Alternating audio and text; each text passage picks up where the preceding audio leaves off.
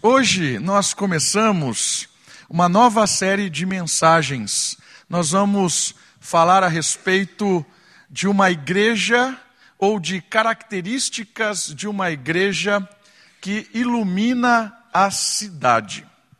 Pensando em termos de uma comunidade que atua na sua proximidade. Uma ideia de uma comunidade que é luz para onde ela foi designada.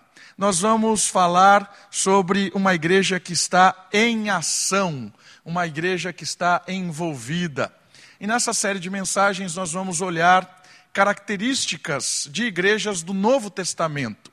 Nós vamos passar pela igreja de Jerusalém, pela igreja na região da Galácia, pela igreja de Éfeso. Nós vamos aprender características positivas e negativas dessas igrejas do primeiro século que tem muito a nos ensinar com características que iluminam a cidade, porque o nosso desafio é de ser luz como comunidade, como povo de Deus, ser luz no mundo. Então, a ideia da nossa série de mensagens em ação é tornar a nossa igreja cada vez mais fonte de luz para a cidade de Americana. E isso envolve você, a sua família, a sua ação, o seu movimento, o seu desejo e o seu compromisso de estar envolvido com a obra de Deus. Por isso, nós vamos trabalhar nas nossas próximas mensagens nessa temática em ação marcas de uma igreja que ilumina a cidade. Eu queria começar falando de uma iluminação que às vezes ela é enganosa uma iluminação que às vezes nós achamos que ela é produtiva e às vezes nós nos encantamos com ela, e eu estou falando em termos de uma igreja que ilumina, mas é uma iluminação meio que esquisita. Quando eu era adolescente, década de 90, quando eu era adolescente, nasci em 83, década de 90 eu era adolescente. E na minha adolescência, em Atibaia, quando eu tinha 13, 14 anos, tinha um lugar chamado Atlanta, em Atibaia. Não existe mais. Era uma, é, a gente chamava de discoteca, né? nem existe mais isso, discoteca. Né? Agora é balada, sei lá o nome que dão para esse negócio. Mas Atlanta era um lugar muito interessante. Era uma casa, né? e a gente, adolescente, se encantava com aquilo. Era uma casa, tinha lá a fachada escrito Atlanta, Aí tinha embaixo tinha sempre uma entrada bonita, iluminada, bem, bem chamativa, e sempre tinha uma fila que chamava atenção, uma fila de jovens, adolescentes, e faziam essa fila para entrar, pessoal bem arrumadinho, batendo papo ali. E eu lembro que isso me encantava. Né? Eu tinha 12, 13, 14 anos, década de 90, e eu lembro que eu sempre queria ir ao Atlanta, conhecer aquele negócio, porque era algo que trazia sensações boas e a moçada se motivava. E aquelas características me impressionaram, porque a moçada estava ali, era um lugar sempre agitado. Uns 20 dias atrás, eu estava passando junto com a Kate num determinado lugar e eu vi o Atlanta. Uma luz. E eu cheguei perto e olhei e tinha uma entrada interessante. E tinha fila com jovens e adolescentes para entrar. Tinha um guarda-chuva de um cara que fazia estacionamento. E eu achei interessantíssimo. E era igualzinho o Atlanta. Falei, vou, ver, vou reviver a minha década de 90 agora. E quando eu cheguei perto, era uma igreja. E aquilo me impressionou mais ainda. Porque era uma igreja com a mesma estratégia que trazia jovens na década de 80, 90.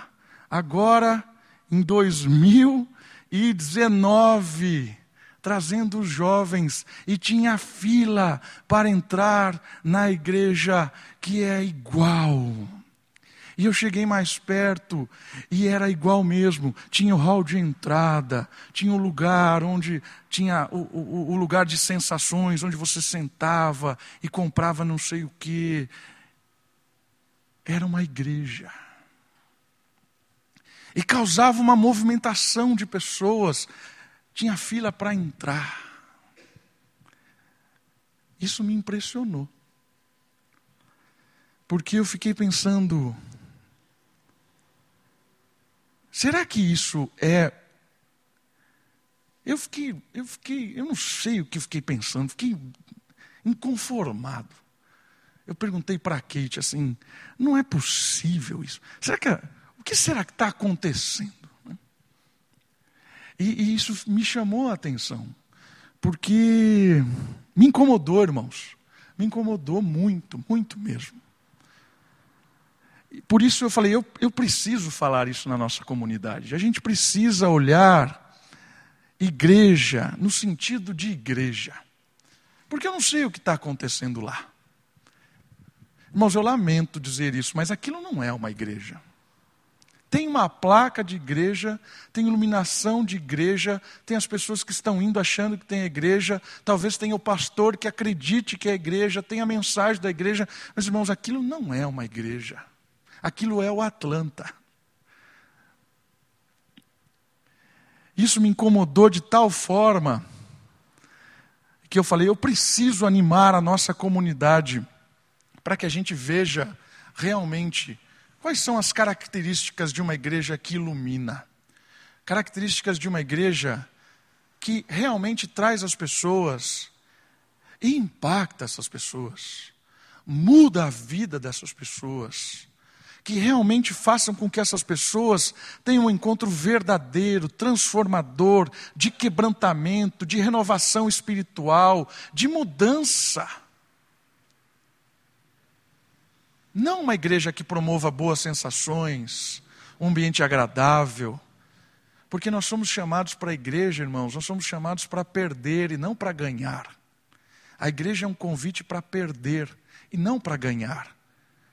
Nós somos chamados para perder, porque aquele que perde encontra aquilo que jamais poderia conquistar. Aquele que perde é aquele que ganha. Mas as características da igreja moderna é uma, é uma disputa, e porque viram uma disputa agora, como atrair pessoas, como promover sensações boas, como oferecer mais e mais e mais para agradar as pessoas, para que elas saiam satisfeitas, felizes e contentes para continuar vivendo essa vida. Isso me incomodou tanto, irmãos, que eu queria olhar com vocês características de uma igreja que ilumina a cidade para que a nossa comunidade, para que a nossa igreja não se encante com essas coisas. Para que a nossa igreja, para que a nossa comunidade, para que cada um de nós possamos realmente entender qual é o motivo que Cristo morreu e ressuscitou. Qual é o motivo de Cristo ter inaugurado uma igreja? Não é para nos dar boas sensações, não é para deixar pessoas mimadas, alegres e felizes. Não é para isso. Não faz sentido o Deus morrer, um Deus encarnar e morrer para satisfazer o ego de pessoas mimadas. Não faz sentido, irmãos. Desculpa, mas isso não é igreja. Não é igreja. E eu queria olhar características dentro das Escrituras para que a nossa igreja para que as nossas, a, a, as nossas vidas se encantem com o Evangelho que ilumina, se encantem com a palavra de Deus que nos promova um, um impulso para agir testemunhando do Evangelho. Por isso eu queria que a gente caminhasse nessa série de mensagens, aprendendo características de uma igreja que realmente ilumina a cidade, de uma igreja que promove restauração na vida das pessoas que ali se achegam. É isso que eu gostaria de caminhar. E eu queria já responder ou pensar com, com você a respeito dessa pergunta: Como as pessoas hoje estão sendo alcançadas pelo Evangelho? Se existe uma atração oferecida de sensações, como é que o evangelho de verdade, o verdadeiro evangelho tem alcançado as pessoas? Essa é uma boa pergunta. Você está provocando a gente a pensar em termos de iluminar de verdade, atrair as pessoas. Então, qual é o meio que mais tem provocado as pessoas a ter um encontro com o Evangelho? Se não é essa, esse veículo sensacionalista. E aí tem um gráfico que eu achei muito legal. É uma pesquisa do Instituto Hagai. Olha só como o Evangelho tem chegado nas pessoas. Olha só que interessante. 49,7% das pessoas que são impactadas pelo Evangelho, que conhecem a Cristo e são transformadas, sabe por quem são? Através de familiares. Olha que interessante. Quase 50%, quase 50 das pessoas que hoje têm uma experiência transformadora com o Evangelho são por meio de parentes, convívio, relacionamento. E olha só, quase 30% amigos. Quase 80% é relacional. Relacional. Sabe o que isso, que isso me ensina? Que as pessoas, elas estão sedentas do Evangelho e elas conhecem o Evangelho convivendo com a gente. Elas conhecem do Evangelho através dos nossos relacionamentos, através do ambiente familiar, através dos nossos familiares próximos. Elas conhecem o Evangelho através de uma amizade bem desenvolvida, de um amigo, de alguém que se interessa de verdade por outra pessoa. 80% das pessoas que são transformadas pelo poder do Evangelho, do testemunho, é através de relacionamento. E olha os outros: programa de TV, 1%, filme, 1%, através de outros meios, 2%, através de pregações, 2%, através de programa de rádio, 3%, através de trabalho do pastor, 3% através de distribuição de literatura e Bíblia, 3%, através de cruzadas evangelísticas, 4%. Queridos, como é que o Evangelho realmente chega nas pessoas? Você pode reunir um grande número de pessoas criando um grande evento movendo as pessoas, criando uma grande atividade, fazendo um grande, um grande agito. Você pode trazer um monte de gente, fazer filas, promover grandes sensações. Mas você só vai testemunhar do Evangelho. Você vai conhecer a transformação de Deus na vida de alguém por meio de relacionamento, por meio da sua disposição em se relacionar com pessoas sejam seus familiares, sejam seus amigos, sejam aqueles que estão convivendo. O Evangelho impacta as pessoas por meio do seu relacionamento. Essa é uma característica muito interessante. E eu gostaria de começar a nossa série em ação, depois dessa informação muito legal do Instituto Hagai, desenvolver esse assunto do impacto do evangelho por meio do relacionamento. Eu acredito que existam dois valores nos relacionamentos, dois valores que mostram para as pessoas o poder do evangelho. Dois valores fundamentais que fazem as pessoas perceberem a dinâmica e a vida da igreja. Mas antes de apresentar os dois valores, eu queria te dar um dado histórico sobre a igreja. Olha só esse dado histórico sobre o crescimento da igreja. Uma informação pouco conhecida sobre o movimento cristão é que durante os seus primeiros 300 anos, do ano 40, mais ou menos, depois de Cristo, até 340, 350, a igreja cresceu em torno de 50% da população do Império Romano. De nenhum cristão a metade do Império Romano em 300 anos. Ou seja, metade do Império Romano era cristão em 300 anos. Olha que expansão. Imagina isso. Em 300 anos, metade do Brasil se torna, tem uma experiência com Cristo e se transforma pelo Evangelho. Devido principalmente ao seu bom e constante testemunho. Valores fundamentais da fé cristã entraram em ação e fizeram a diferença. Um dado interessante disso aqui, deixa eu ver se eu tenho mais para frente para não adiantar. Eu tenho, eu vou falar mais para frente. Mas olha só, a igreja do primeiro século, ela iluminou tanto o Império Romano que metade do Império Romano se converteu ao cristianismo. Por que será? E é o que nós vamos olhar, porque tem dois valores fundamentais nessa igreja do primeiro século. E o primeiro valor fundamental é o amor em ação. E o que é o amor em ação? Eu gostaria de ler esse texto com os irmãos, que foi escrito para a igreja que estava na capital do Império Romano. Vamos ler Romanos capítulo 13, do versículo 1 ao versículo 7. Abra sua Bíblia, por favor. O primeiro valor fundamental de uma igreja que ilumina a cidade, que expande, que alcança pessoas por meio do relacionamento, é o amor em ação.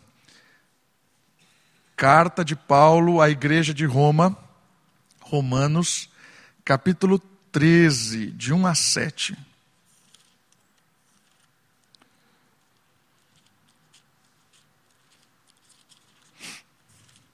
Romanos, capítulo 13, versículo de 1 a 7.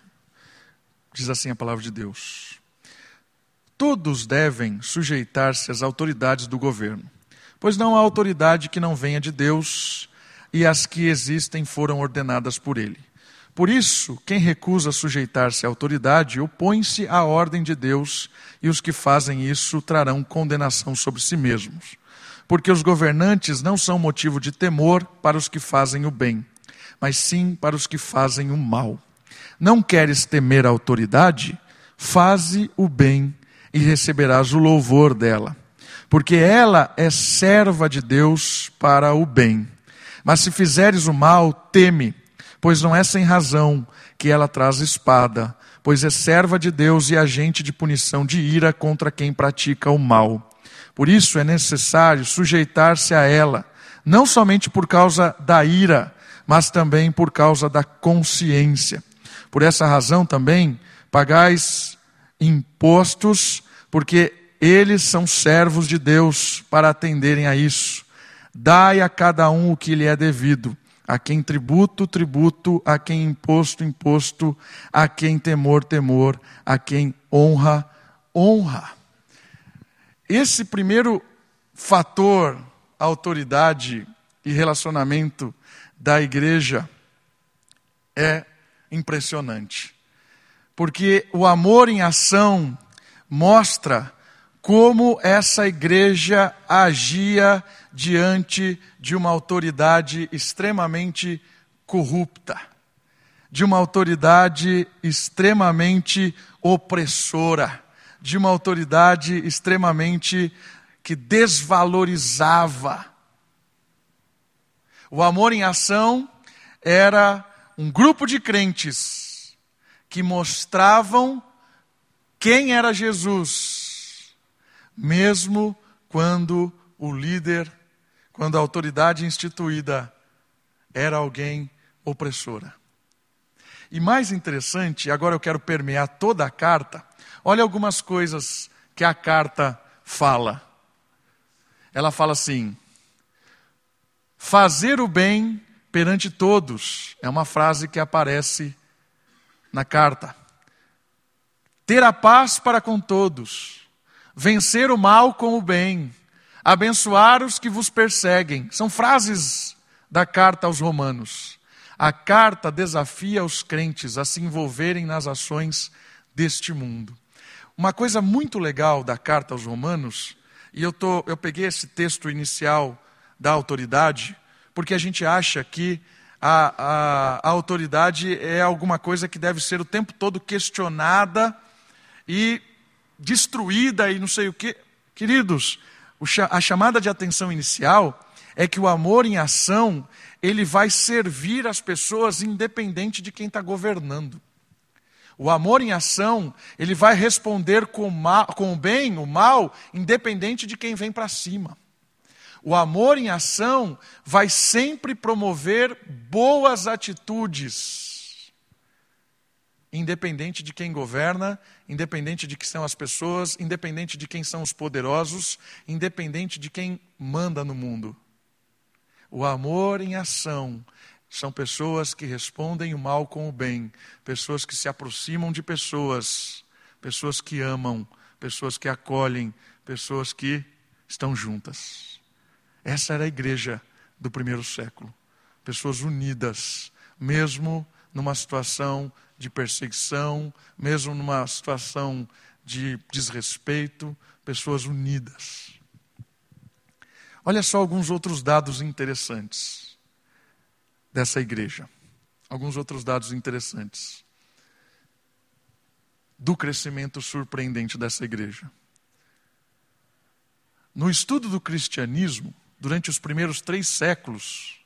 Tem um sociólogo chamado Rodney Stark, não é o Homem de Ferro, afirma que o Edito de Milão, que foi quando Constantino declarou que o Império Romano deveria ser cristão, quando Constantino se converteu e depois teve um, um decreto. Né? O Edito de Milão foi, foi promulgado no ano de 313 foi uma resposta para o rápido crescimento dos crentes. Por que, que esse dado é interessante? Eu sempre achei, e muitos teólogos, muitos estudiosos, acreditavam que o cristianismo no primeiro século tinha crescido porque o imperador tinha se convertido. O imperador Constantino, quando ele se converte, ele transforma o Império Romano em cristão, e aí todo mundo automaticamente se torna cristão. Mas quando você vai olhar os estudos desse sociólogo, é impressionante. Por quê? Porque ele é um calhamaço assim impressionante. Ele fala o contrário disso. A atuação da igreja, o amor, o envolvimento da igreja no primeiro século, começou a alcançar as pessoas e as pessoas começaram a se converter ao cristianismo de uma forma tão impressionante, tão surpreendente, as pessoas começaram a abraçar a fé cristã de uma forma a impactar até o imperador. Ele se sentiu tão pressionado com o crescimento do cristianismo que no estudo desse, desse sociólogo dá a entender que o imperador viu uma jogada política de se tornar cristão. É o contrário do que muitas vezes eu e muitos outros teólogos pensam. Que o cristianismo cresceu porque o imperador se converteu. Mas ao contrário, o imperador se converteu porque foi um jogo político para ele, de tamanho que era a população já crente no Império Romano. E por que, que esse povo cresceu? Por causa do amor em ação. E ele vai nos dar alguns dados mais interessantes ainda sobre esse amor em ação. Olha só o crescimento. O crescimento até o ano de 350 vai de mil crentes, mais ou menos no ano 40, até 6 milhões de pessoas, equivalendo a 56,5% da população. Em 300 anos, a igreja passou de mil pessoas para 6 milhões de pessoas. Sem internet, sem comunicação, sem rádio, sem TV, sem nada. Amor em ação. E olha que legal isso aqui. os vínculos relacionais são a grande força desse crescimento, muito mais do que a força de uma defesa da fé. Às vezes nós crentes achamos que nós vamos convencer o mundo pela nossa excelente teologia, como nós argumentamos bem, como nós somos racionais, como nós apresentamos o evangelho claramente. As pessoas se impressionam com o amor. As pessoas se quebrantam com o amor. As pessoas conhecem da graça com o amor. Não adianta ter um excelente discurso, coerente, teologicamente correto, uma boa ortodoxia. Se não houver amor. Outra coisa, as, as epidemias em Roma revelam o amor em ação dos cristãos. Com um compromisso sacrificial baseado em sua vocação, cada crente se envolveu com a sociedade e seus dilemas. Duas coisas que aconteceram nesse período muito legais. Legais no sentido de mostrar o amor em ação. Aconteceram duas epidemias muito grandes no Império Romano que devastaram a população. Uma foi de varíola, espalhou pelo povo. Começou a morrer muita gente, pessoas ficaram doentes. Sabe o que acontecia? O povo vazava, fugia. Sabe quem ficava? Os crentes. Sabe o que os crentes faziam? Os crentes acolhiam os doentes, traziam para casa, tratavam os doentes. Os crentes não fugiam. Os crentes abriam a porta da casa para receber os doentes. Duas gigantescas epidemias. Depois dessas duas gigantescas epidemias, brotaram crentes. Por quê? Amor em ação. Amor em ação. Impressionante. E aí, o sociólogo ele propõe três coisas que ele vê sobre o crescimento que eu acho que tem tudo a ver para a gente aprender com o texto de Romanos, que fala do amor em ação, e que ele observou ali por que, que a igreja cresceu tanto por que, que a igreja impactou tanto naquele momento? Foi esse amor em ação. A primeira observação que o sociólogo fala é que a epidemia derrubou a filosofia grega e pagã. Por quê? Porque a visão de mundo naquela época era a visão platônica, a visão aristotélica. A ideia de que um cosmos era organizado e cada pessoa fazia parte desse cosmos. E quanto mais você se envolve com o cosmos, melhora. Quanto mais você contribui para o universo, mais o universo se ajusta. O que aconteceu? Veio duas epidemias. E onde está a unidade? Onde está a, a, a, grandeza do cosmos? Onde está essa unidade? Onde está funcionando tudo direitinho? Não tem nada funcionando. Caos total. As pessoas começaram a olhar para a filosofia grega e olhar para o caos e falar: essa filosofia está furada. E quem é que estava lá dando a resposta? Eram os crentes, que entendiam o que era o mal, entendiam que o mundo jaz no maligno, entendiam o que era a morte, o que era o sofrimento, entendiam o que era ser tratado como cidadão de segunda classe. Quando as filosofias do mundo são confrontadas com a ação do amor, não tem argumento. Não tem argumento. Por mais, por mais convincente que seja o argumento de alguém que não acredita em Deus, quando você vive o amor de Cristo, o argumento cai. Por mais que a pessoa seja dura, intelectual, conheça, quando ela vê o amor de Cristo agindo na sua vida, na minha vida, não tem argumento que se sustente. O amor impacta as pessoas. Percebe como a igreja cresceu?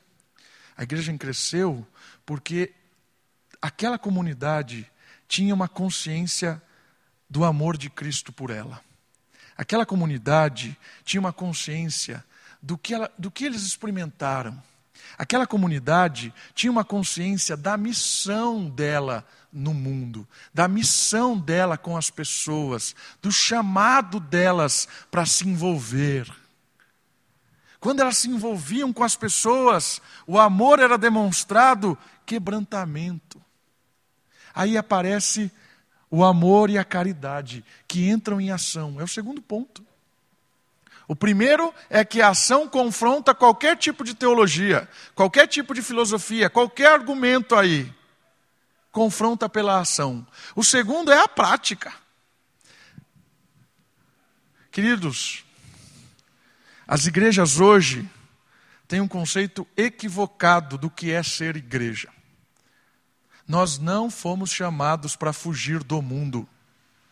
Nós não fomos chamados para fugir do mundo.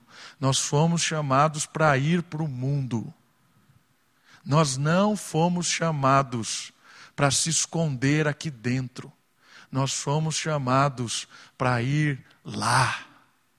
Porque é lá que as pessoas estão gritando, é lá que as pessoas estão sofrendo, é lá que as pessoas estão desesperadas, é lá que a ação de Deus transforma.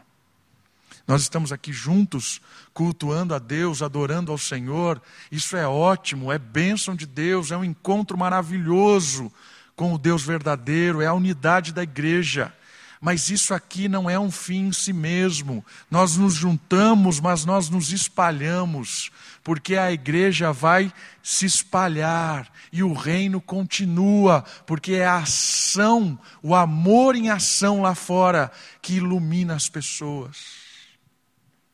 Você quer que o seu amigo venha sentar nesse banco que está vazio do seu lado? É o amor, seu amor para com ele, que vai convencê-lo a sentar aqui do seu lado. Você quer que seu vizinho sente do seu lado? É o amor com que você demonstra para o seu vizinho que vai convencer ele a sentar do seu lado. Não é a sua boa teologia, não é o seu bom argumento, é o seu amor, o sacrifício de se dedicar. Essa é a ideia.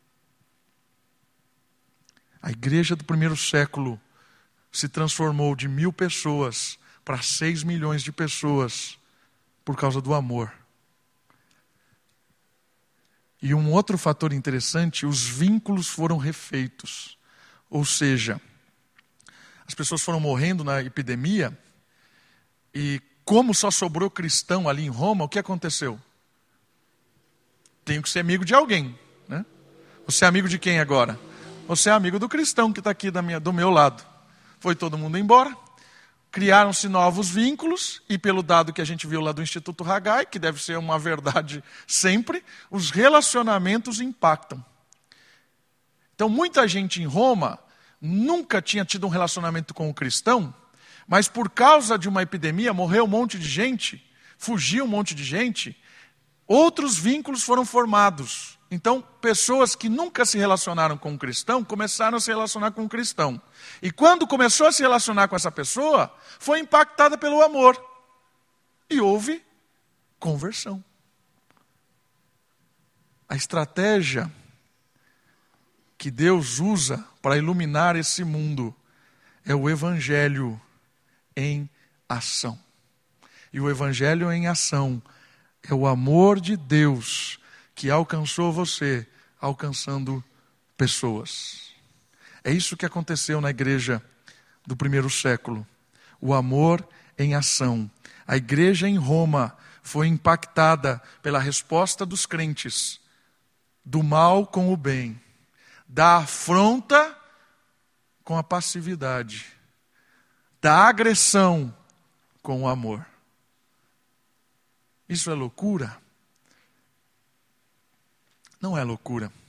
Sabe o que é isso? Isso é decorrente do segundo valor fundamental. Sabe qual é o segundo valor fundamental? É a graça. A graça abundante. E esse texto vai nos ensinar por que essas pessoas faziam isso? Por que as pessoas amavam desse jeito?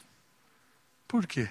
Porque entenderam o segundo valor fundamental, que é a graça. A graça abundante de Deus. Vamos lá comigo, Efésios capítulo 2, de 1 a 10.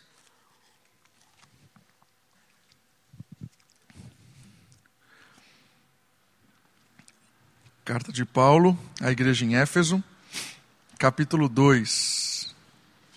Texto muito conhecido.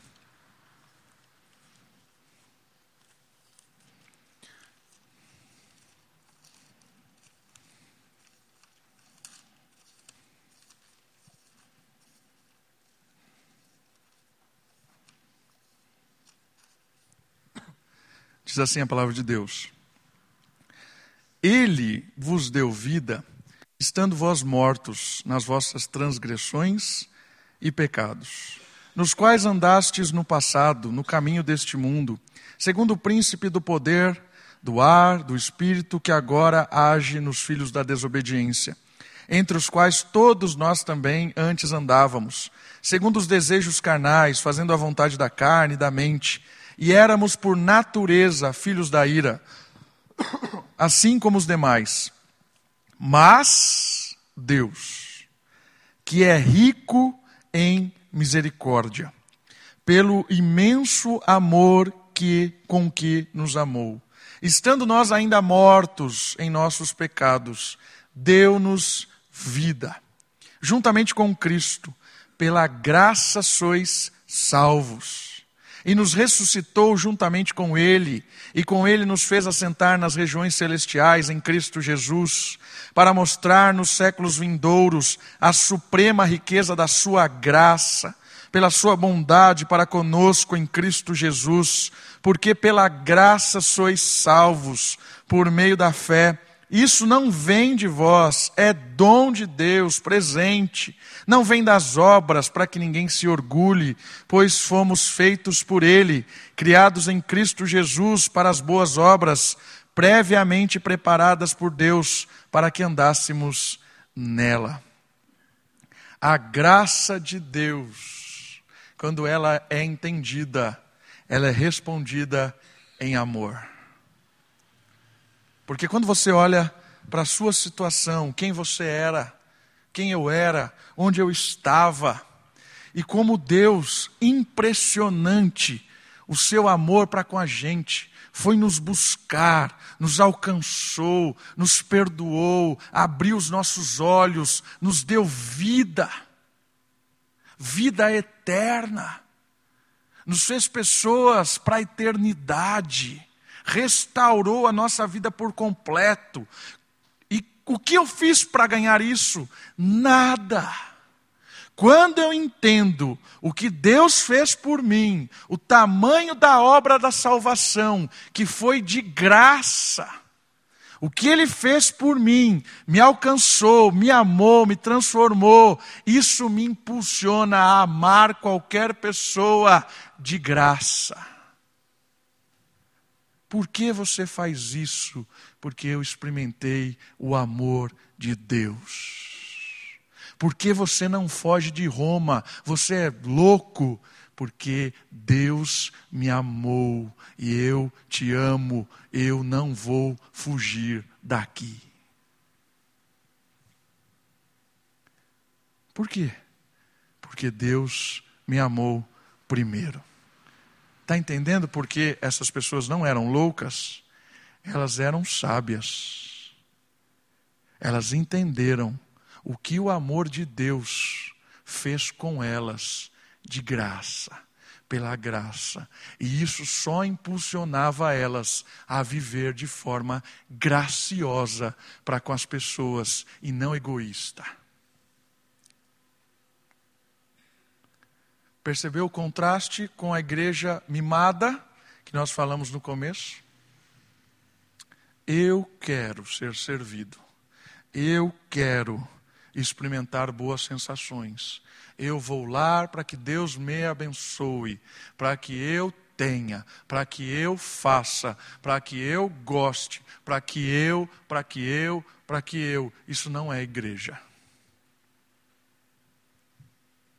Eu vou lá, porque eu amo esse Deus que me alcançou e eu o adoro de uma forma impressionante, porque eu não tenho outra coisa a fazer senão cantar para Ele, louvar, adorá-lo, independente se tenha luz, se tenha banco, se tenha pessoas, não interessa, porque eu vou encontrar com Deus. E quando eu encontro com esse Deus, eu saio de lá impactado com o amor, com a graça, para impactar as pessoas que convivem comigo com esse mesmo amor. É isso que aconteceu. Isso é igreja. Pessoas impactadas pelo amor de Deus, que se congregam para adorar esse Deus, encontrar o amor dele, sair daqui cheio do amor de Deus, para espalhar esse amor onde quer que você vá. E essa é a graça, essa é a multiforme graça de Deus. Porque amanhã você vai estar onde eu não vou estar. Eu vou estar onde você não vai estar, mas o amor de Deus vai chegar por você, por mim, em pessoas, em diversas situações, em diversos contextos. O amor de Deus vai ser derramado em Americana, em qualquer lugar onde a gente for, São Paulo, Campinas, sei lá onde, por meio da sua ação de graça. A pessoa pergunta para você: por que você faz isso? Você é muito bonzinho. Não, não sou bonzinho, não. Eu fui impactado pela graça de Deus e eu quero que você também experimente dessa graça de Deus. É isso. Igreja, pessoas gratas, impactadas, que amam, que se encontram onde quer que for, situação que tiver para louvar esse Deus, por impressionante amor demonstrado na cruz. Entendeu o que aconteceu no primeiro século? Você entendeu por que, que a igreja saiu de mil pessoas e foi para seis milhões de pessoas? E até o imperador, estrategicamente, adotou o cristianismo para o Império Romano? Porque houve um impacto de amor, de graça, testemunhado por esses crentes. É isso que aconteceu.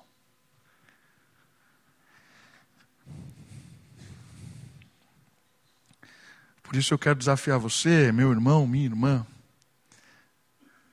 Como é que a nossa igreja tem que agir neste mundo? Derramando do amor de Deus que foi derramado sobre você sobre mim. Às vezes a gente quer pensar em estratégias para chamar as pessoas. Vamos fazer uma reunião de oração, vamos fazer um encontro de jovens com luzes, com não sei o quê. Vamos pintar a igreja de preto. Vamos colocar um púlpito que saia chamas. Vai chamar um monte de gente, vai mesmo. Ainda mais se sair chamas do, do púlpito e pegar fogo no pastor. Aí vai chamar uma galera impressionante. Isso não leva a nada, a lugar nenhum. Sabe o que vai fazer as pessoas chegarem e se derramarem diante de Deus?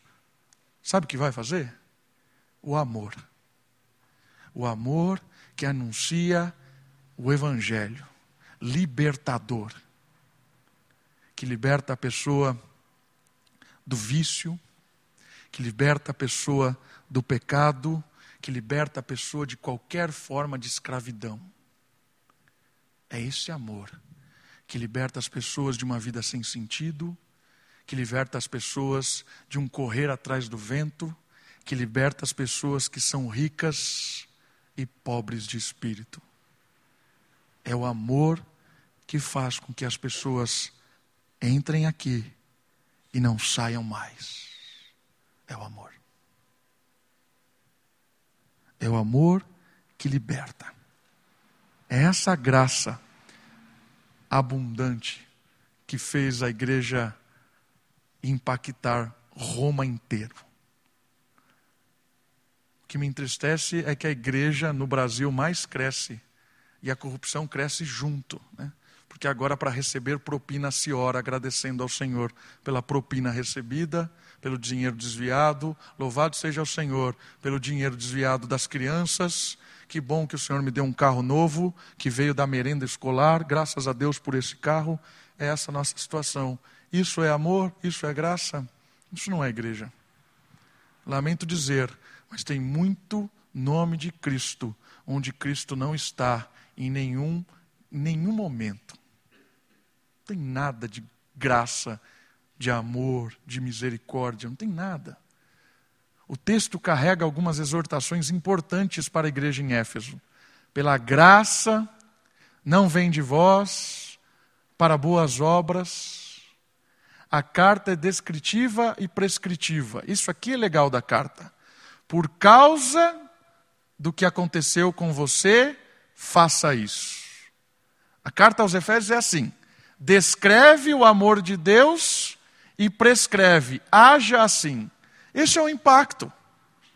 Eu entendo o que aconteceu comigo e eu ajo por causa disso. Que não é religião, aqui é amor impactado.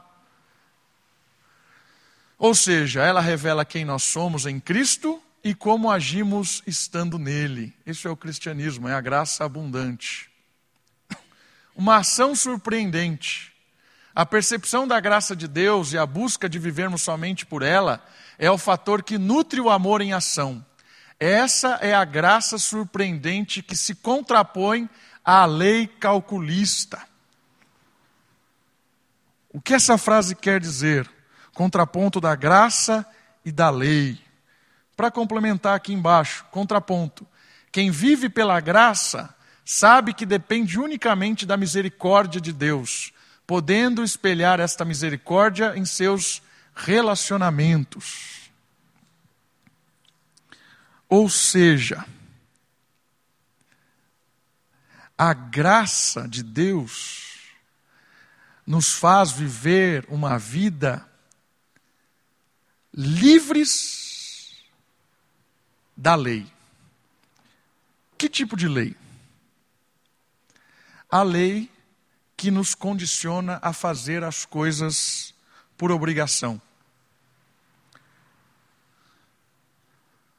Eu ponho cinto porque senão eu tomo multa, né? Eu ponho, troco o extintor do carro, boto tal marca porque a lei me obriga. Né? Duvido que alguém aqui tenha trocado o extintor do carro porque foi um prazer. Olha, que prazer trocar o extintor do carro. A lei te obriga e você faz. Lei é assim. Lei obriga. O contraste entre a lei e a graça é que muita gente vive a fé cristã pela lei. Eu tenho que ir no domingo na igreja. Ah, que porcaria. Mas eu tenho que ir. Porque se eu não for, Deus não vai me abençoar. Se eu não for, eu não sei. Não?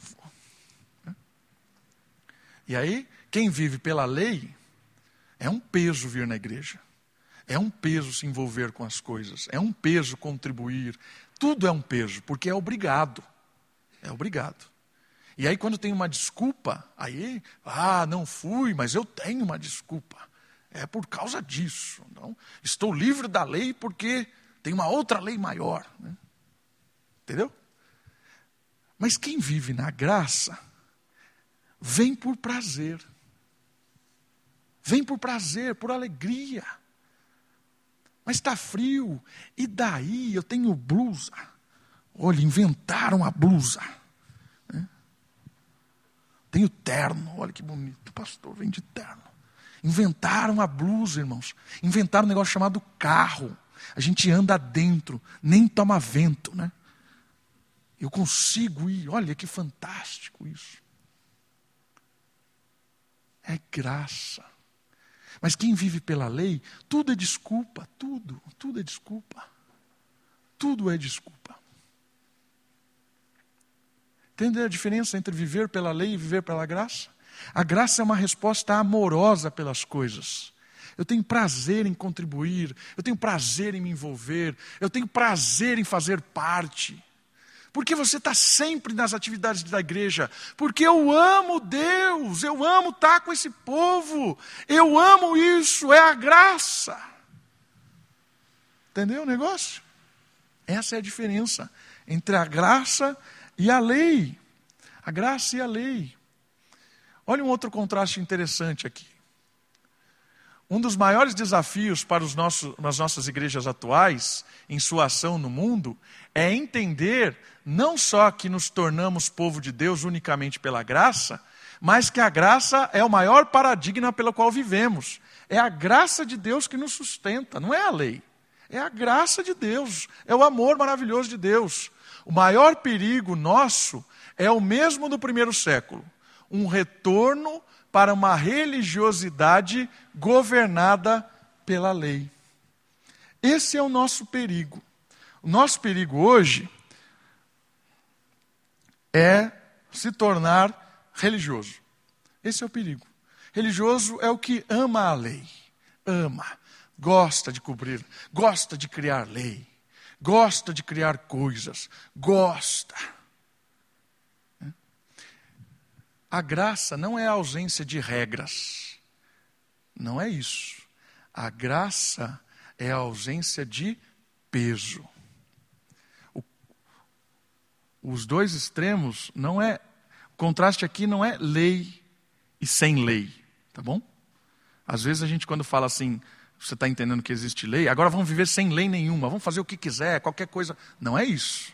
A graça não é ausência de lei. A lei, no sentido que está contrastada aqui, não é a, a ideia de ordem e desordem. Não é esse o contraste. Lei no sentido de obrigação, graça no sentido de prazer.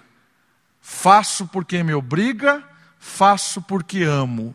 Vou porque senão vou me dar mal, vou porque Deus me libertou. Entendeu? Aqui a dinâmica não é ordem, desordem. Faça assim, faço como eu quero. Desse jeito, eu que mando. Não é isso. Lei sem lei. É prazer em servir a Deus, peso em servir a Deus. Obrigação, liberdade. Está entendendo? Esse é o contraste aqui do texto. E olha só é, é, é, esse acontecimento aqui da igreja em Jerusalém que chama a atenção. Abra comigo em Atos, por gentileza. Atos, capítulo 21. Segundo livro de Lucas, chamado Atos, capítulo 21.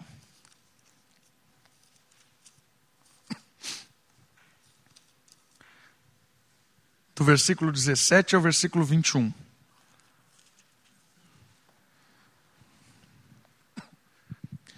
E chegando a Jerusalém, os irmãos nos receberam alegremente.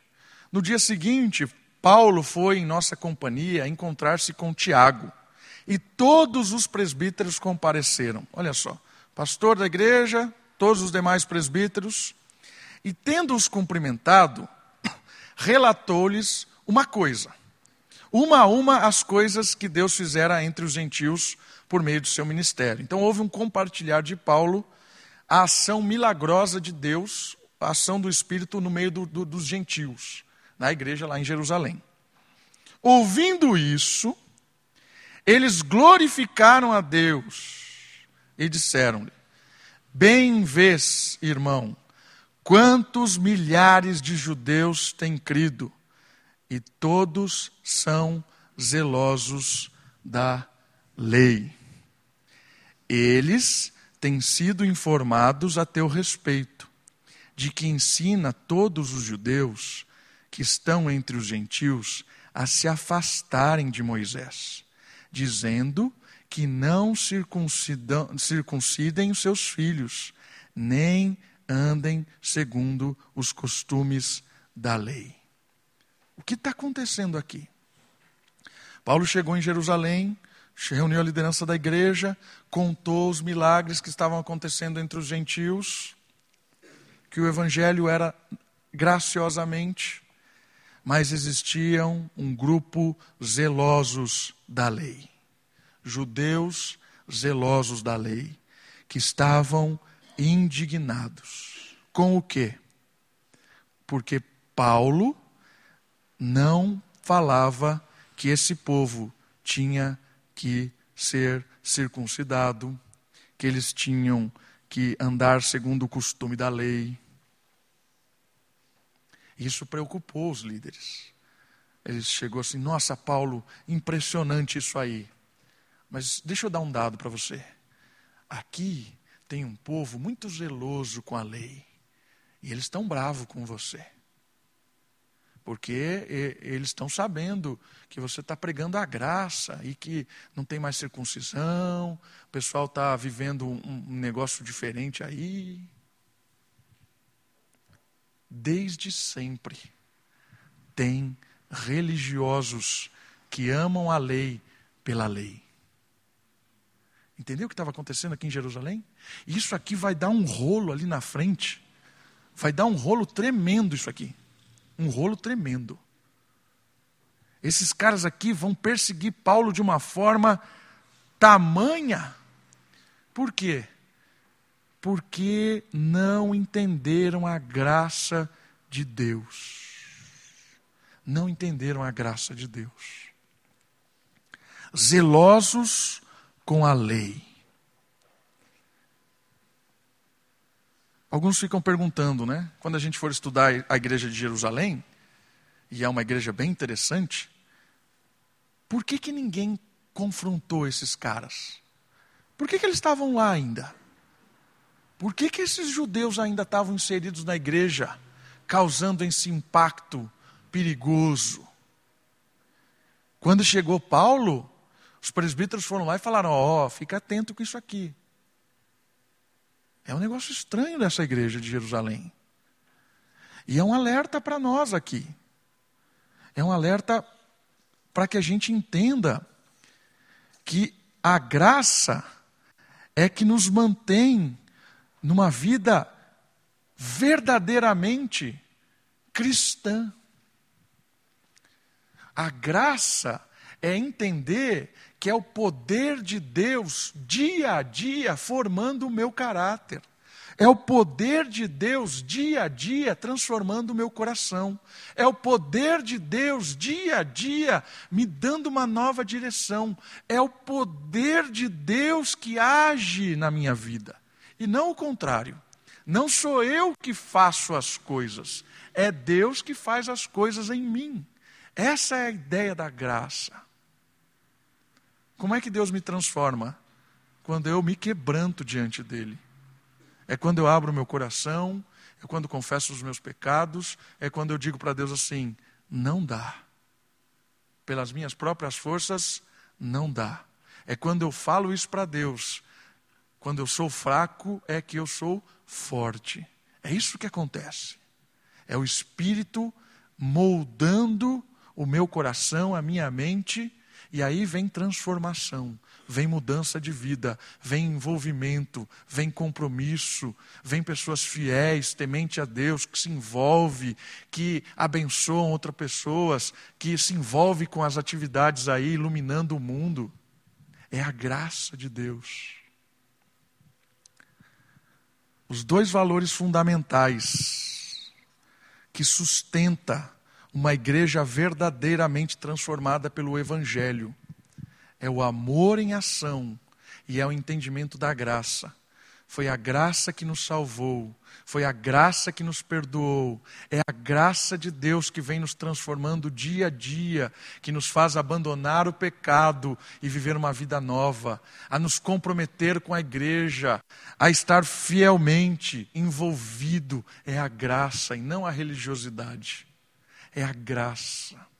É a graça de Deus. Eu quero terminar lendo esse parágrafo.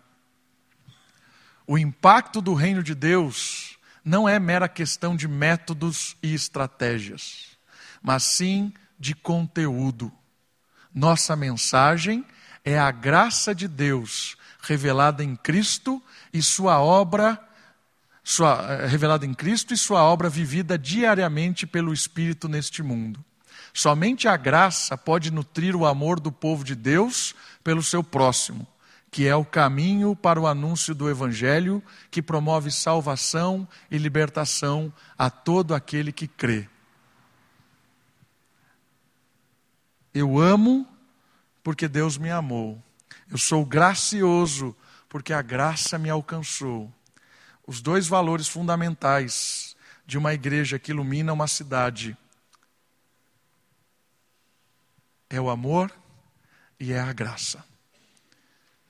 O amor e a graça fazem uma transformação na sua vida, na sua casa, nos seus relacionamentos, no seu dia a dia. Por isso, haja nesse mundo baseado no amor e na graça. Vamos orar? Abaixe sua cabeça, feche os seus olhos, ore ao Senhor, peça a Ele que nos ajude a cada dia mais viver em amor, por amor, em graça, pela graça.